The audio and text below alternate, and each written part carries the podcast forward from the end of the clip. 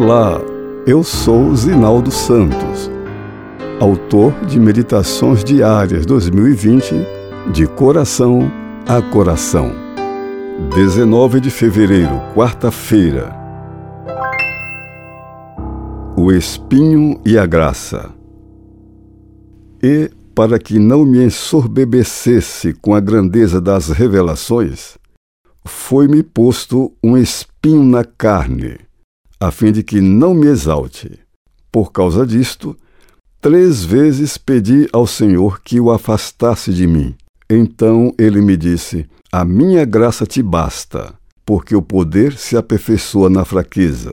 Segundo aos Coríntios 12, 7 a 9. É possível que, em algum momento da vida, você tenha orado fervorosamente para se livrar de uma dificuldade apenas para ver passarem os dias e tudo continuar como sempre. Que sentimentos alimentou então? Contudo, veja só, aqui está Paulo convivendo com uma provação sem que isso significasse abandono ou castigo da parte do Senhor. Deus havia permitido a prova para mantê-lo humilde. Quanto maiores fossem seus privilégios, mais necessário era que percebesse sua absoluta dependência de Deus. O que era esse espinho tem sido objeto de muita especulação.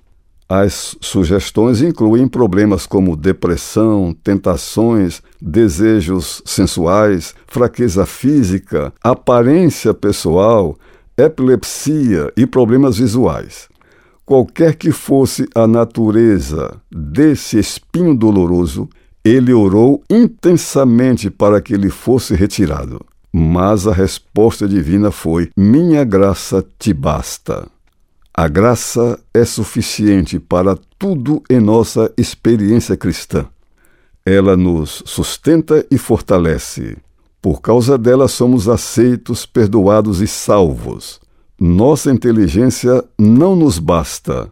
Nossos recursos financeiros também não. Nossos amigos ajudam, mas não resolvem tudo. Só a graça é suficiente. Tendo recebido muitas vezes o conforto da graça em momentos de profunda depressão, Charles Spurgeon chegou à seguinte conclusão: abre aspas. Se nenhum dos santos de Deus fosse humilhado e sujeito às provações, ou quando vemos um pobre necessitado de pão e água, que ainda se gloria em Jesus, quando vemos uma viúva enlutada, assolada por aflições e ainda tendo fé em Cristo, que honra isso reflete no Evangelho. A graça de Deus é exemplificada e engrandecida na pobreza, e nas provações dos crentes. Fecha aspas.